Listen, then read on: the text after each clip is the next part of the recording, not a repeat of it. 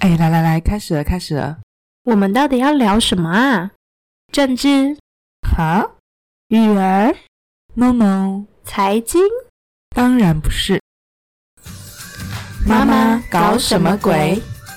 听听是谁在搞鬼。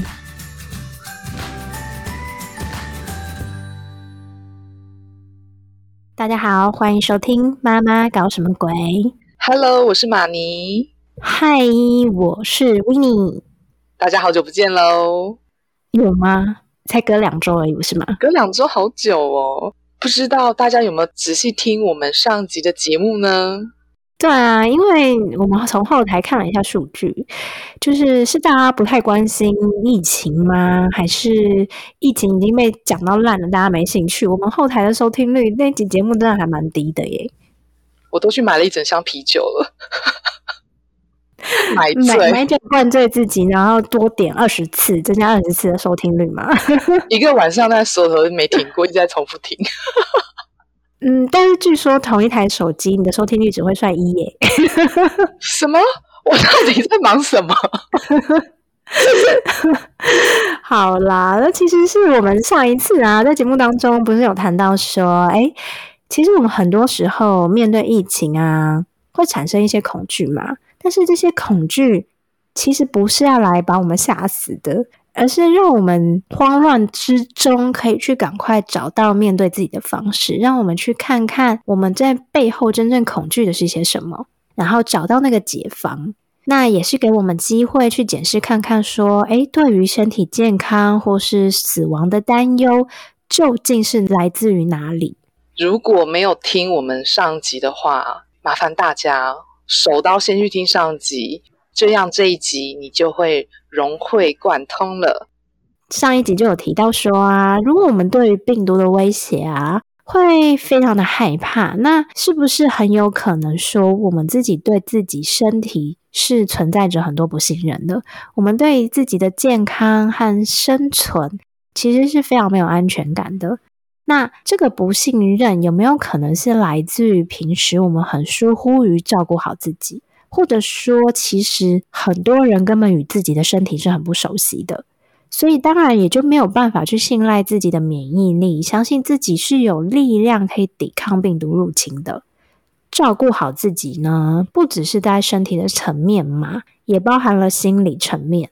现在大家普遍应该都会知道说，身心其实都是一体的，情绪啊、压力啊、烦恼啊，其实都大大的会影响我们的内分泌系统、神经系统、消化系统等等的。也就是说，心理状态是会影响我们的健康状况的。说到心理状况影响生理的状况，我还蛮有感的。怎么说？说来听听。如果大家有听前面几集有聊到呃关于疾病那一篇的话，就可以知道我妈得癌症的那个时候的事情。我后来从我妈身上呢，发现其实虽然我妈就是过着人人口中说的健康生活，她很爱爬山，每天都去爬山，每天都喝很多水，每天都吃很清淡，然后早睡早起。但是偏偏为什么癌症又找上她？为什么？原来是我发现她一直觉得鼻子有状况，鼻子一定是出了问题。于是乎呢，这个鼻子真的就长了个癌症给他，如他所愿。又加上我的父亲就是给他很多一些碎念的生活的唠唠叨叨，其实生活中有他的自己的蛮多的压力跟放不开，以至于心理的状况影响了生理，所以我妈妈就生病了。所以你说心理的健康是不是很重要？嗯，就是我们今天可能更全面的来探讨一下，到底什么样才算是完整的照顾好自己？因为其实我们之前也聊过类似的主题嘛，例如在聊什么叫做爱自己啊，又或者是我自己录威尼斯房话的时候，也有一集在分享说，诶，我对于学会拒绝别人，是否就等于懂得照顾好自己？所抱持的观点是什么？那今天我们之所以想再一次拿出来讨论，是因为我发现生活当中真的有太多可以去觉察到，诶，我们到底有没有在照顾好自己的部分了？所以今天就会更深入的来讨论一下，在生活中不同的面向，我们有什么样不同的发现。那你自己会觉得，关于照顾好自己这主题，你会有什么样的想法呢？我想到的就是我自己很容易被一些健康的新闻啊，呃，一些广告，譬如说你只要吃了这一颗，你就可以什么让你的血管清洁溜溜，减少中风的几率之类的那种影响。所以就是你其实很容易被购物台骗去买各种不同的养生保健食品的嘛？对，譬如说。像我就以前有去打那个美白针啊，我就相信我打了皮肤就会变白，殊不知就是尿尿的时候全部都尿出来。我相信也有一部分的朋友也是这样，就是他会以为外在建构的健康的模式，譬如说我只要运动，像我自己来说，只要喝每天喝两千 CC 的水，我就可以拥有健康。我已经长时间每天强迫自己喝两千 CC 的水，到后来我体验到的是，我不停的尿尿，不停的跑厕所，然后。我皮肤也没有变得比较好啊，我也没有变得比较瘦啊。于是乎，我就开始问自己说：我真的一天有需要喝到两千 CC 这么多吗？我的身体好像其实不需要这么多的水分呢。那你当初一开始为什么会有一个念头是关于我需要喝到两千 CC 的水？那个念头观念是从哪里来的？我是从一些健康的杂志 看到的。健康杂志都说什么至少要补充两千 CC 哦，还有我妈，我妈也叫我一直要多喝水才会健康，所以我一直觉得我只要喝了很多水，我就可以健康。殊不知一直跑厕所让我很困扰。哦，所以你觉得其实我们在生活当中很容易出现一个状况，是我们对于照顾好自己是有一些误解的，尤其是可能是关于健康这个方面，有各式各样太多不同的资讯了。比如说，一定要睡满几个小时啊？饮食要怎么样才叫做均衡啊？或者是，比如说像你说的，每天一定要喝多少水？每天一定要有多长时间的运动？或者是我们一定要补充什么样的营养品、维他命，才能够拥有健康？当我们被这么多资讯轰炸的时候，我们可能就会误以为这就是健康的标准。只要我做了些什么，我就会拥有健康，我就叫做照顾好自己。但我们可能也只是。减了一两样去做，我可能喝了两千 CC 的水，但我每天熬夜到三点也有可能。对我们常会被一些外在的一些标准框架住，就觉得说，哦，我只要做到这些步骤 A、B、C，我就可以拥有健康。我每天都做到步骤 A、A、B、C 的，但为什么我还是生病？因为这些可能不适合自己啊。你做的时候，你真的开心吗？像我每那那个时候每天喝这么多水的时候，我真是很勉强自己在喝的。但你这样持续喝了多长的时间？应该超过半年呢，我真的很强。可是我其实现在也都会要自己喝蛮多水，但我没有特别记录 DCC，但是我就是会一直想到就去喝水，想到就去喝水。我反而觉得没喝到水，比如说半个小时没喝到水，我会觉得是不舒服的，所以我就会很主动的就去喝水。那我跟你不一样，因为你是主动去做这件事情，你身体觉得不舒服、渴了要去喝。但是我是特别去买了一个一千 CC 的那个水壶，我就告诉自己我一天要喝两罐，所以我会有一个业绩压力。哦，所以你把健康变成了一种代办事项。对，我会有点紧张。哎，都几点了？我水怎么还剩那么多？的那个出发点就已经不一样了，所以可能得到的效果就跟你的自发性的主动去做的效果不一样，心态的不一样。对，因为我发现呢，尤其是当我开始慢慢做瑜伽教学之后，我就慢慢发现，现代人真的很多时候是跟自己的身体失去连接的。你有没有一个状况是，比如说洗澡或者擦乳液的时候，发现说，哎，我的脚上怎么有一个淤青？什么时候来的？不知道，或者是怎么有一个小小的刮伤？你有没有这种状况？有啊，有时候想说，哎，怎么这边脱皮？这怎么了？刮到什么？对，可是其实我们不太知道自己身体发生了什么事。这是谁的身体？那我觉得这很有趣啊，因为比如说，好，我们撞到了一下，但是那个是在我们行动当中，或是我们在事情当中，不痛不痛，痛可能痛，可是我们的理智或是我们脑袋急于去完成某些事情的时候，我们就是忽略了当下那个感受，以至于回过头看到淤青的时候，我们可能会想说：“诶，这是哪来的？”太邪门了！我们为什么要过这么邪门的日子？但是这个就很奇妙啊。比如说淤青哪来的？我们有时候可能会，哎，我这里怎么有个淤青？对，真的会不知道。可是可能隔壁邻居这个月吵架吵了几次，夫妻吵了几次，你可能很清楚；或者是你的亲戚换了一个什么很厉害的工作，你可能很清楚；或者是我的同事男友劈腿了几次，你也可能很清楚。就是我们很多时候花了很多的力气和能量在关注于外在的人事物。可是我们其实花很少的时间在关注我们自己，所以我才觉得有没有一个可能是我们很多人都在平时疏忽于跟自己的连接，或者是以为我做了某件事情，我已经叫做照顾好了我自己，以至于我就把跟自己的连接或是照顾自己这件事情荒废了，好像我只是一个代办事项，我做了某件事就有了，以至于当这么严重的病毒疫情一来。其实内在是很恐慌的，因为内在其实你自己深深知道我没有真的做到照顾好我自己，所以我就会恐慌于：哎，我的健康会不会受影响？我的健康撑得住这一波病毒的来袭吗？会开始心虚啊！我这几天是不是吃了太多油炸物，这样我的血脂会不会过高？我打疫苗的时候会不会血栓叭叭叭之类的？然后又很恐惧打疫苗，又很想打疫苗。其实我们也注意到嘛，就是有一些人去打了疫苗，可是，在打的时候其实是非常恐惧的，因为既不信任病毒，其实也不信任疫苗。还有一个就是也不信任自己，说的没错，真的讲白了，他就是不信任自己的身体健康可以承受得了疫苗，也不信任自己的身体健康可以承受得了病毒。那为什么会这样？所以我觉得今天我们就可以从很多我们自己在身上发现的各种不同的面相来看看，我们真的有好好的跟自己身体连接，我们真的认识自己的身体状态，然后我们可以用适合我们自己的方式来照顾自己吗？那你除了刚刚讲喝水的部分，你还有想到什么事情吗？我还有想到，就是像有时候带小孩很累啊之类的，晚上就会想要划手机，或者是说我平常都已经吃的这么健康，我平常中午都可能都吃个什么烫青菜配一点肉，那我晚上是不是就可以吃个叫个披萨来吃，或是怎么样蒸奶？因为会觉得我早餐、午餐已经很健康了，那我可不可以留一点甜头在晚餐的时候吃？反正我。都已经吃这么健康，这样应该不会怎么样吧？这样我身体还算是健康的吧？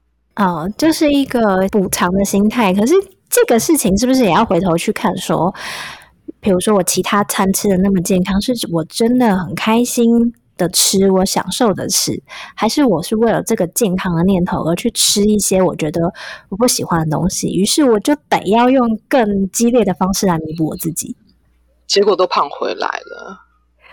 胖也不是重点吧，而是心态吧。因为如果每一餐其实，比如说早餐、中餐吃的很健康，然后你是吃的很开心的，也许对你来说根本不需要用另外一餐吃的就是，比如说比较油腻，或者是你觉得口味比较重，或者是你觉得吃的比较爽的方式来满足自己。对，有可能，因为你说到饮食嘛，饮食这件事情，我觉得也是很好的觉察。我们可以去觉察看看，我们为什么而吃。很多时候，我们吃饭是真的，我们已经肚子饿了，符合我们自己的需求而吃，还是因为时间到了，现在就应该要吃，或者是因为人情人际要聚餐的需求，所以我现在要吃，或者是我吃这些东西是因为我觉得是一种情绪上面的满足。因为其他事情造成我压力很大，或是生活中很多让我觉得很不开心的事情，所以我得要靠着吃来让我觉得开心一点。我觉得那都是很好的觉察，去让我们去意识到自己跟身体的连接是什么。像我自己最近啊，这一个月啊，就有在做断食这件事情。但我的断食就是我没有什么断三天，再断五天，但是我现在就是一天只吃一餐中餐，我就去观察我自己的身体状态。我什么时候会觉得饿？然后饿了，真的就需要吃吗？那饿又是什么样的感受？我觉得现代人可能连饿到底是什么样的感受都没有很明确的知道，因为现在食物取得真的太容易了嘛。所以你上次的感觉到饿是什么时候？不瞒您说，我上个月跟上上个月大概两三个月的时间，我在执行一六八这件事情。我可以跟你分享一下，我在礼拜一到礼拜五在执行，但是六日就是因为家庭日，所以很难去做这件事情。一开始的时候真的非常痛苦。当你超过八个小时不能吃，就是一天只能吃八个小时，后面不能吃的时候，我会很饿，然后想说：天哪，赶快去睡觉好了。前面几天很痛苦，但后面我开始享受饥饿的感觉。我开始享受这些饥饿的细胞在吃我的身身体的脂肪的时候的那个畅快感。所以你是想象你有一个目的是关于减肥这件事情，是不是？没有错，我就是我就是你也知道，我就是胖子，我就是在享受，就是这些饥饿的细胞在吞噬我的肥肉的时候，我很享受。然后到最后，就是我开始不饿了，我通过那个关卡，就发现哎，我好像还可以再提早，譬如说只吃七个小时。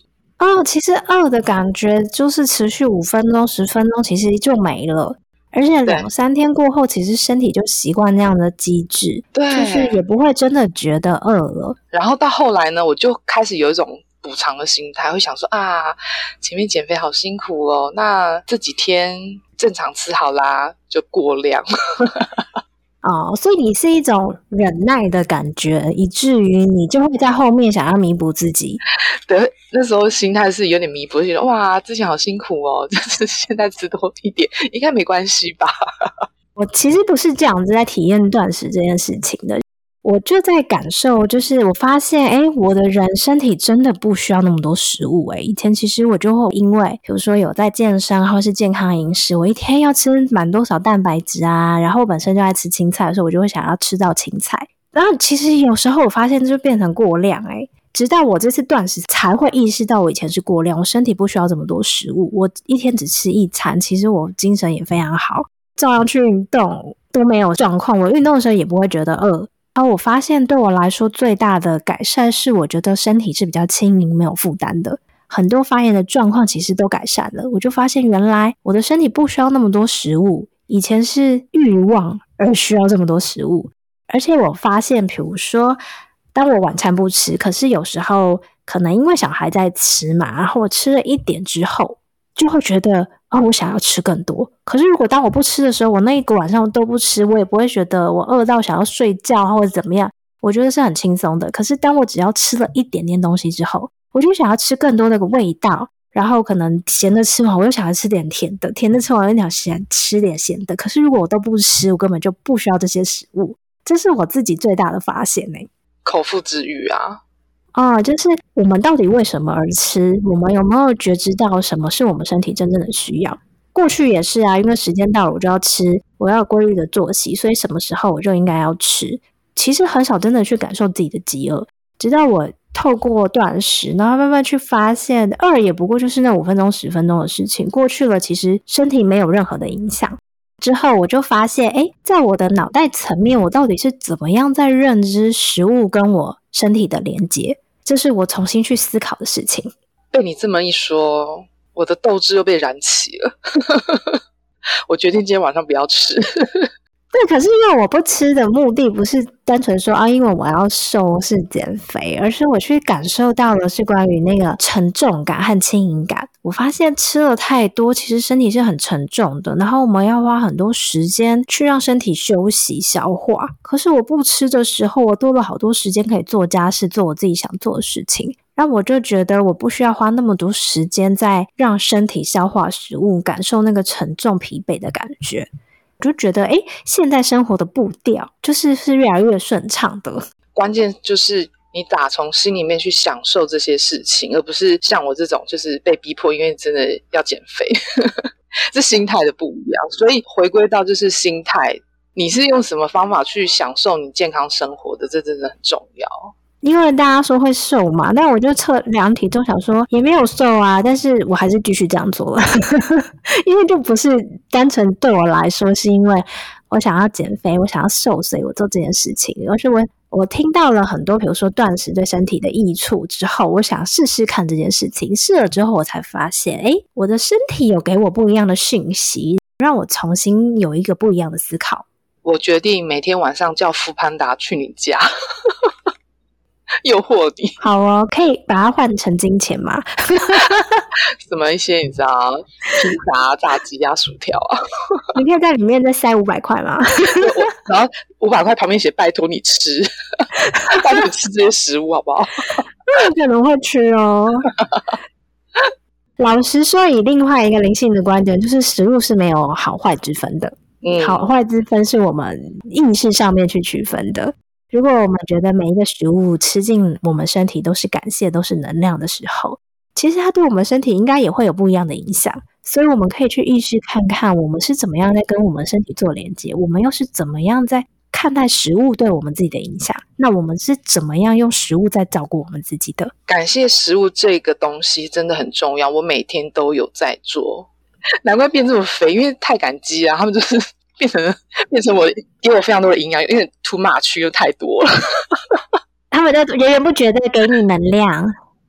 而且我自己发现呐，比如说你刚刚说弥补的那个心态啊，我自己在这段过程中也会发现一件事情是，呃，什么时候我会放弃就是断食这件事，就是当我真的很疲惫的时候。所以当我自己弄到自己很累啊，消耗很多能量的时候，我就会觉得啊，不吃东西怎么可以？我干脆来吃，就是来满足一个那个休息的感受。所以我就发现，哎，好，所以状态是我怎么样在生活当中去每天每天去创造适合我自己的节奏，而不是让我自己累到需要用食物来填补我自己。所以我觉得每个人都可以去觉察看看，食物之于你而言到底是为了什么而吃的。对，还有吃什么才能真正就是吸收到你要的营养？哦，对，就是比如说有些人可能嗯不适合吃水果，因为体质太寒。但如果我们硬要照着那个什么健康营养标准，什么每日每日几蔬果，然后几个拳头什么，那其实真的符合我们每个人的需求吗？那不如听听看身体的声音，我们才知道什么是适合自己的方式来照顾好自己，是没有错，而不是用头脑的认知来照顾我们自己。对，或者是用外在的标准、朋友的标准、妈妈说的话。对，因为当我们与我们自己的身体失去连接的时候啊，我们是很容易使用惯性反应在面对生活中的一切，以至于就很有可能出现很多我们自己也无法接纳的行为或情绪，因为那就是一个很惯性的反应，并不是基于我知道我要什么或是我需要什么而去做的，那就会衍生出很多困扰自己的事情嘛。当我们没有从根源去照顾好自己的时候。我们很多时候做的事情就是向外求，去抓住外在的人事物来解决，或者是说来填补那个空洞。所以，真正的去听听我们身体的声音，跟我们身体做连接是很重要的事情。那如果除了吃之外，还有什么可以让我们身体能够更健康？对你而言呢？以以你自己的，我我觉得我自己还有体验到另外一个，也是关于吃。诶，你现在说跟吃没关，我想再说另外一个跟吃有关的。我知道，我知道，吃吃的爱，一直说吃。我其实之前都听过很多说法，就是说，哎，现在的牛奶相对于以前并没有那么的健康，或者是说，很多人会提到说，牛奶也是一种过敏源，可能因为整个大环境或者是生产的方式人为的介入。以前我就不信邪啊，我就觉得怎么可能？我就是很爱喝牛奶的人呐，我从小到大都爱喝牛奶，然后我最爱的饮料就叫鲜奶茶。我不爱奶精做的奶茶，但我很爱鲜奶茶。然后我就也是很制式的反应，如果去到任何就是吃饭呐的配餐呐，或者是任何那种手摇店，我的直觉反应就是鲜奶茶。但是茶可能会换绿茶、乌龙茶、红茶，但是就是有鲜奶。好，所以对我来说，以前觉得怎么可能戒到鲜奶这件事情，即便我听了再多，我都觉得我没有要放弃，而且我也觉得我没有什么过敏的症状啊。我之前有去做过一台就是很神秘的机器，它是关于你手掌放下去，它会检测你的能量，然后给你一些关键字的。健康的部分其实不是它主轴，但是它会出来一份数据，他就跟我说：“哎，你对牛奶过敏？”我就说：“哪有？我没有觉得我对牛奶过敏啊。”他就说，可能那个过敏不是很显性的，你自己没有感受到。直到我最近就想说，好吧，那我来试试看戒掉牛奶。所以很多时候我就把东西都换成，比如说杏仁奶啊，换成豆浆。然后我就慢慢发现，有时候忍不住想说，哦，我现在好想喝鲜奶茶哦。那我就喝了一杯鲜奶茶之后，我发现添加牛奶的东西，我喝下去竟然会很不舒服。我胃还很不舒服，会胀气，甚至有时候会觉得头晕。我才意识到，当我真的完全戒断了鲜奶一段时间之后，再回头让这个东西吸收到我身体里面，我才会真的很明显的感受到它在我身体面造成的影响是什么。所以我就觉得，哦，这就是我新的收获，是关于我不断的在生命当中去看到每每个东西对我的影响是什么。说到鲜奶，我是从小不喝鲜奶的小孩耶。我跟你完全不一样，我是闻到鲜奶味道我就会吐，但是我两个小孩很爱喝鲜奶，于是乎，就是我很放任他们，就是尽量喝。我没有想过说，就是鲜奶可能会造成小孩的过敏或是什么。但是我有看过一篇报道，是说鲜奶也是你前面有提到说，可能是饲养的方式啊，或者是你人为的因素造成，就是鲜奶里面有添加一些雌激素还什么的，会影响女孩性早熟。所以我因为这样给我女儿喝牛奶的时候，我只给她半杯。但是这个又是头脑层面的思想诶，我觉得反而不如去留意观察，到底什么东西对我们自己或对小孩造成影响。因为我觉得现代我们大部分的人其实已经很少去注意到，哎，我现在身体的状况到底是从哪里来的？可能我就是做了一个长时间一个姿势追剧或是划手机，比如说我的臀部或是我的哪里已经在发出哀嚎了，可是我们都不会有所觉察。然后，或者是我们今天可能觉得，哎，我哪里脖子有点酸痛，但怎么回事？想不起来，因为我们根本就不记得，或是去有意识的知道我们自己每天在做什么行为，造成什么样的影响。所以，我要等我女儿有没有性早熟，才能知道现在有状况，是不是？我觉得不是这样说，比如说我堂堂嫂就有说，以前我们小时候不知道嘛，我也是照样喝奶粉啊，什么就喂小孩，就是母母乳过后，有些就是改成奶粉嘛。但是我侄子就是一直有那个异位性皮肤炎问题，或是就是皮肤很痒的状况，他也没有多想，直到有一次他听到了有人说可能跟牛奶有关，他就戒掉之后才发现，他是第一次儿子晚上睡觉不会再抓了，好神奇哦。对，所以其实我的意思是说，我们什么东西造成什么影响，其实我们自己常不知道。我们今天可能去拉了一个肚子，就想说啊，我只是吃坏东西，我们根本都不会去细想，每一次当我吃了什么，我可能就会拉肚子，或是我做了什么事情就会产生什么结果，这我们可能都没有真的这样子跟我们身体做连接。所以我要先把我女儿的鲜奶戒掉，然后看她的状况。我觉得现在不是讨论，我们今天没有要讨论事情到底要怎么办。这这喊卡，这喊卡，这喊卡。我们没今天没有要讨论事情要怎么办，而是 我们在讨论的是我们的照顾好自己，是我们能不能对我们自己保有觉知。因为我觉得以过去我而言，其实很多时候我真的也都没有这么多的意识。比如说，诶，我今天早上起来哪里感觉比较不舒服，是什么原因？会是因为什么？昨天我做了什么事情吗？或是因为我昨天去了哪里吗？或是我昨天鞋子穿了哪一双吗？或是我昨天睡觉姿势有什么改变？其实我们真的有花那么多时间去思考我们自己的身体状态吗？我觉得很多人是没有的，除非是真的很痛，才会被迫去想说啊，好像是因为昨天怎么样怎么样怎么样。对，我要指的就是这个，我们都要直到身体出现了很大的警讯，或是真的很不舒服的状态，然后我们才会开始。有一点觉知，但通常大家的觉知是什么？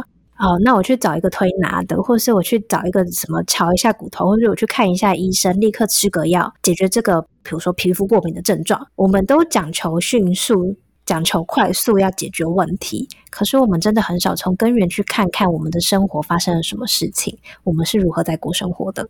像昨天啊，我起床的时候，我整个左后方的肩胛骨痛到一个不行，痛到就是。我举不起来，不举。我第一个想的是，我昨天压到什么？结果呢？案情如何？水落石出。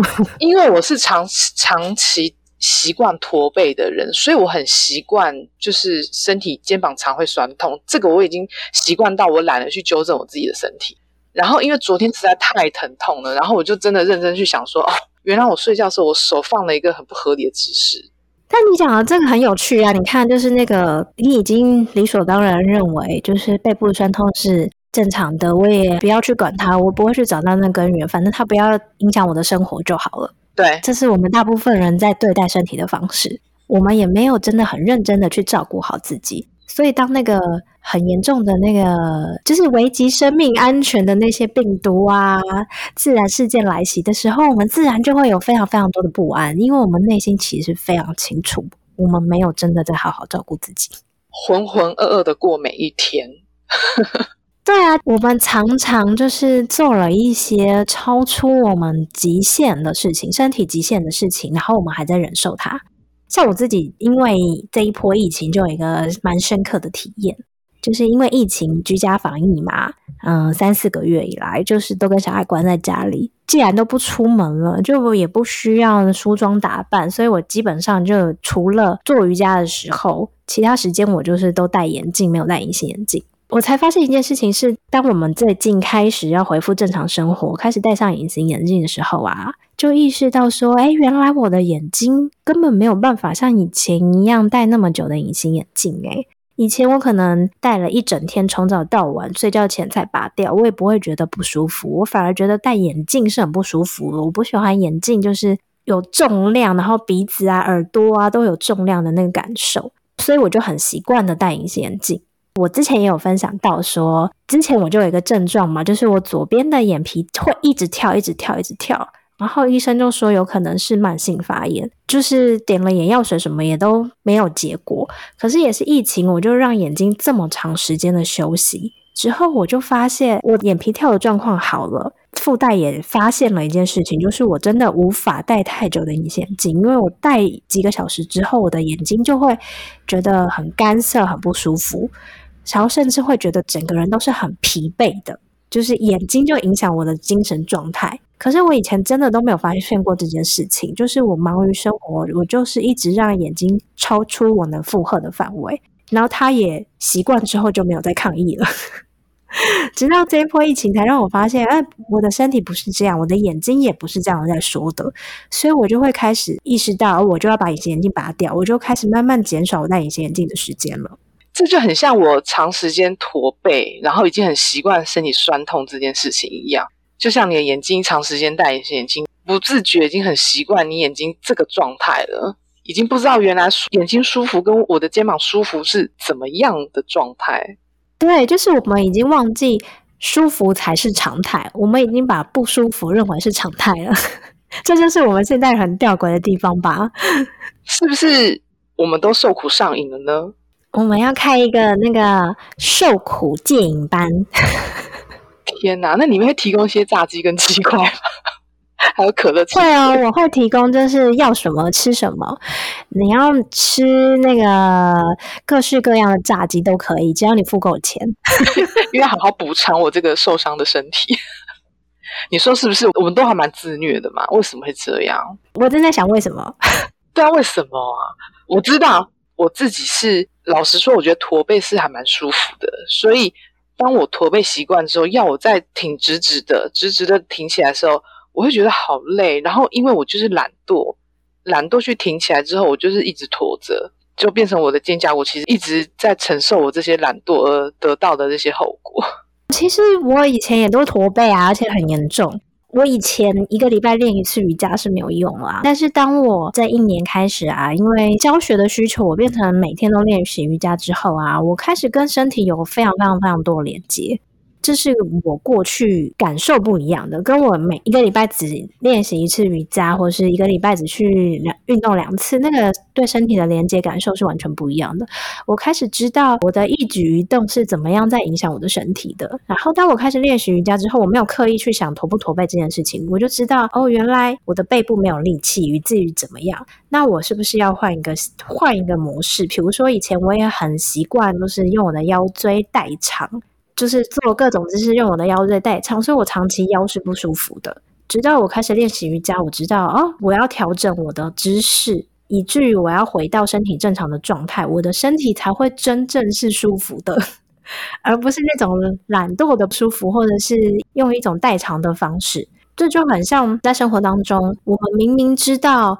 我们要的是能力，可是我们宁可留在舒适圈，感觉到比较舒服，也不愿意就是突破去感受一点点可能会担心害怕的情绪，然后去真正拿到我们要的。我们明知道那个我要的才会让我真的生活是真正处于好的状态，可是我们都宁可留在舒适圈。但舒适圈很多时候，那个舒适也是假象，因为在内在的底层，我们是不舒服的。这跟身体的状态是一样的。其实长期下来，我们身体真的舒服吗？不舒服啊。对，其实我的肩膀也不舒服。但是我们就不愿意多花一点力气，或多花一点意识，给我们自己的身体去调整那样的状态。好啦，那我现在就是今天开始不吃晚餐，然后把胸挺起来，不要驼背。我现在超挺的哦，我现在超挺的。怎么样？你现在打算就是因为这一集节目换一个人就对了。我跟你讲，我接下来谈话我都会亭亭玉立的跟你讲话。其实我没有刻意挺胸，而是我开始知道那个驼背是什么样造成的，我是什么地方没有力气，所以我去训练了什么部位。然后我也会知道，在瑜伽的练习当中，我要注意的是什么，我的惯性习惯是什么，所以我要怎么样调整那个惯性习惯。哦，所以为什么大家都会说瑜伽是一种跟身体的连接？它并不是一种运动，而是我们跟身体连接的方式。我们开始去意识到，比如说我的左边。的髋跟右边的髋会感受不一样，是不是我平常的站姿，或是我是不是把力量都交给哪一边承受了？像我自己就会意识到啊，我自己整个右边的身侧都比左边紧。那我其实非常清楚，是因为我是右撇子嘛，所以我很惯性的把所有的事情都交给我的右脚、右手去处理，所以当然重量都累积在那边。所以当我不断在练习当中，我就是去回到平衡，我会提醒自己。在这个状态下，怎么样是平衡？我是左边是不是要多用一点力气？我就是在练习当中不断去觉察身体，去感受身体。于是我会慢慢的知道我的身体在告诉我些什么，那是什么地方我还可以再调整。所以我觉得这就是去达到上跟下的连接，内跟外的平衡，就是身心的健康。诶像我吃东西的时候，我也会刻意就是左右。两边要平衡都咬到，不要只单独可依靠，譬如说左侧的牙齿或者右侧的牙齿，这样脸就会肌肉就会歪。天哪，我有觉知了，这不就是一种觉知吗？就是我很有觉知的意识的在过我的生活，那就是一种跟身体的连接啊。我知道我正在做什么事情，而不是很无意识的，比如说就都用右边在摇，然后很无意识的刷牙一定就用右手，为什么？就是这就是。没有意识，用潜意识在做的行动。可是很多时候，我们在生活中就是依照这个惯性模式，我们用潜意识带着我们走遍了所有的生活，以至于我们跟身体失去了连接。我们没有办法听到身体现在的需要，因为我们的惯性模式很有可能是从小就开始建立的。那可能是以前的需求，并不是现在的需求。像其实像现代人生活压力都还蛮大的。以前在上班的时候，每天都是很紧张，做什么事都是汲汲营营的，觉得啊，好像生怕会错过什么事情，或是做错什么事情，对自己都会缺乏很多的信心。中午吃饭的时候也没办法好好享受眼前的东西，然后都是囫囵吞枣，或是跟同事聊天啊、聊八卦啊什么的。所以当回到家静下心来的时候，会脑袋都轰轰响，就想说，我今天到底做了什么？一直在检讨今天到底哪里做的好不好，然后还在担心明天。你要上班，你要去应付的谁要讲什么报告的案子会不会过啊？就是现在的生活真的是压力真真的蛮大的。那怎么去做这个疏解呢？我想要先从就是脉轮这件事情聊起，因为我们今天聊到就是关于呃免疫力啊，关于对身体健康啊、生存的这些议题嘛。是。那在脉轮里面有掌管这个议题的，就是我们的海底轮。一方很多人不知道什么是脉轮，我就先稍微讲解一下。就是在瑜伽哲学里面，其实认为啊，人体有分为中脉、左脉和右脉。那其实就很像我们在武侠小说里面都听过的任督二脉嘛。但所谓的脉轮，就是左脉和右脉，它是以螺旋上升的方式在身体里面。那它们螺旋上升的地方就会有交汇处嘛，所以交汇处的那个点。就会有能量的漩涡，那所谓的能量漩涡也就会是我们的脉轮。这听起来有没有很玄？就是一台洗衣机啊。好啦，在旋转。每个脉轮它其实分别代表了生命本质不同的面相。那我今天只会稍微聊到海底轮这个部分，因为我觉得我们今天聊的主题跟海底轮最有关联。海底轮是位于我们最顶端，位于会阴处的一个脉轮。那它也是我们人体的第一个脉轮。主要脉轮其实有分为七个，那是七个主要的脉轮哦。那各门各派不同的说法，有成千上百个脉轮都有。但是我们大部分人探讨的主要脉轮就是七个。海底轮是我们的第一个脉轮嘛，也就是我们生命的起点，所以它其实是一个很稳固的根基。唯有我们的脉轮是处于平衡的状态，平衡就是指。没有过度活跃，或者是它也没有过度的封闭。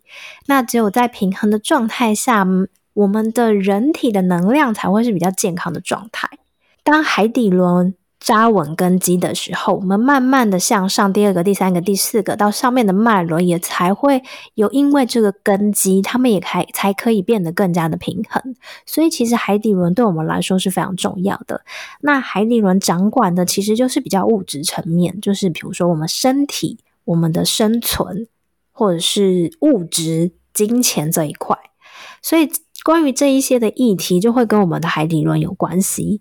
当海底轮处于平衡的状态的时候呢，我们其实就自然而然会想要接触大自然，也会自然而然的就注重饮食的平衡，也会去保有运动的习惯，而且我们会感觉到我们是健康有活力的。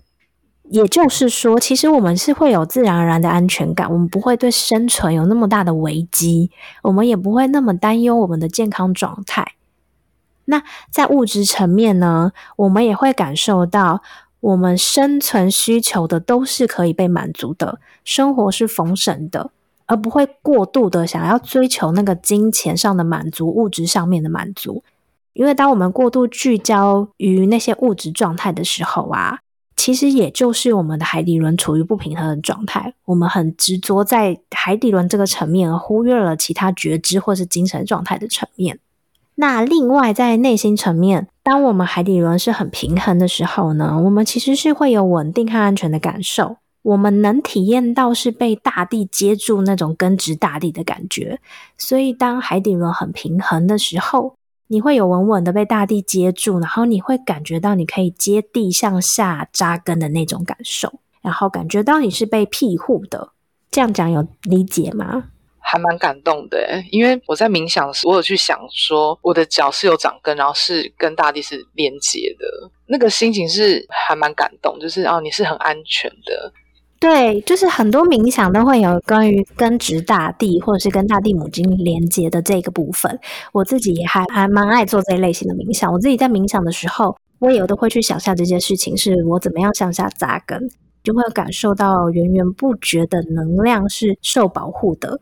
然后是安全的，所以当我们可以向下扎根的时候，我们对于外在来的那些威胁，其实就不会那么恐惧或害怕，也不会这么担心自己生存的安危。当我们可以拥有这样安定的感受的时候，我们的海底轮是非常平衡的，身体就是我们最好的载具。所以，当然越下面的脉轮就是有越多的限制，因为它是越实体化的。那尤其是海底轮，它就是在强调身体这一块。我想要聊到海底轮，就是如果当我们对于病毒、对于疫情这些事情啊，我们会有这么多的恐惧的时候，我们真的也可以重新回头检视一下，诶，我们的海底轮是不是处于一个失衡的状态？那怎么样去稳定我们海底轮的能量？就像我们刚刚提到的，就是我们可以不断的去强化我们的根基，比如说我们的根基就是我们的腿啊和脚啊，腿和脚其实对我们来说就是蛮重要的嘛，也是我们人体的根基嘛。我们运动的时候，我们有没有去强化这一块？这也是很重要的。再一个就是我们刚刚提到的，呃，我们可以透过冥想静心的方式去想象自己接地的感受，那这个也是很有帮助的。哎，还是说你下次来录一集冥想稳固根基的音啊？可以啊，我觉得我们下一次也可以来，就是录一集，就是跟连接大地，然后让大家去体验一下向下扎根、被稳稳接住的那个感受。大家一起来集体扎根吧，不用带帐篷哦。我们向下扎根之后是有安全感的，我们就不用靠外在去满足自己的不安全感，去随便抓取一个资讯，就觉得这是我应该要遵循的，我只要照做就健康了。我们反而可以帮助我们回归到自己的内心，自己真的需求，真正需要的是什么？当我们可以让海底轮越来越稳固。达到平衡的状态的时候，那个能量自然而然会帮助我们相信我们是健康的，我们是有免疫力的，我们是足够可以抵御外来威胁的，以至于我们对生存不会有那么多的焦虑，才能慢慢的向上发展，把其他脉轮也都稳固下来，也就有更多在心灵层面的不同的看见。太棒了！那其他脉轮是什么？其他脉轮还有六个脉轮，我觉得我们以后可以其他集节目来聊聊。但是因为我们今天主题就主要讲关于照顾好自己嘛，是我就觉得，哎，也许海底轮这一块不一定是每个人都知道。那我们可以在这一块，我们可以来感受一下，我们怎么样去稳固我们的海底轮。就像比如说我刚刚提到的，啊，运动、健康饮食其实都是一个方式。可是那些运动的方式和什么是健康的饮食，我觉得还是要回归到我们刚。刚提到的是去认知和觉察到自己的身体，而不是因为别人这样做，我就觉得这样做是可以的。我们可以透过很多方式去实验和观察自己的身体状况，然后跟自己的身体做更多的连接，重新出发。没错，那你要不要重新出发来邀请大家可以加入我们的社团？我打从内心邀请大家，除了赶快听一下我们前一集的节目之外呢，也记得到我们的 Apple Podcast 打五五颗星的评分。再来呢，也欢迎大家，如果对这集有兴趣呢，想要与我们一起讨论或分享的呢，可以来我们的私密社团“妈妈搞什么鬼”留言哦。就是我们的社团呢，其实都会不定时分享一些活动，有些还是免费的。然后也会分享一些关于身心灵方面我们看到不同有用的资讯。那如果大家有兴趣的话呢，可以到脸书搜寻“妈妈搞什么鬼”，加入我们社团。那社团的链接也都会放在资讯栏里面。那如果大家觉得我们录音很认真，想要打赏我们，给我们最实质的回馈的话，可以怎么做呢？我们资讯栏的下面有小额赞助的连接哦。付款的方式非常的多元哦，欢迎大家来我们的资讯栏参观一下嘛，拜托。那我们今天就到这里结束啦，大家下回再见喽，大家再会了，baby。话说你这一集一直在讲连接，连接，连接，你是不是很久没有人与人之间的连接？你说这是秘密，如果你想知道的话，你可以跟我一起来连接一下。Oh my god！变彩虹频道。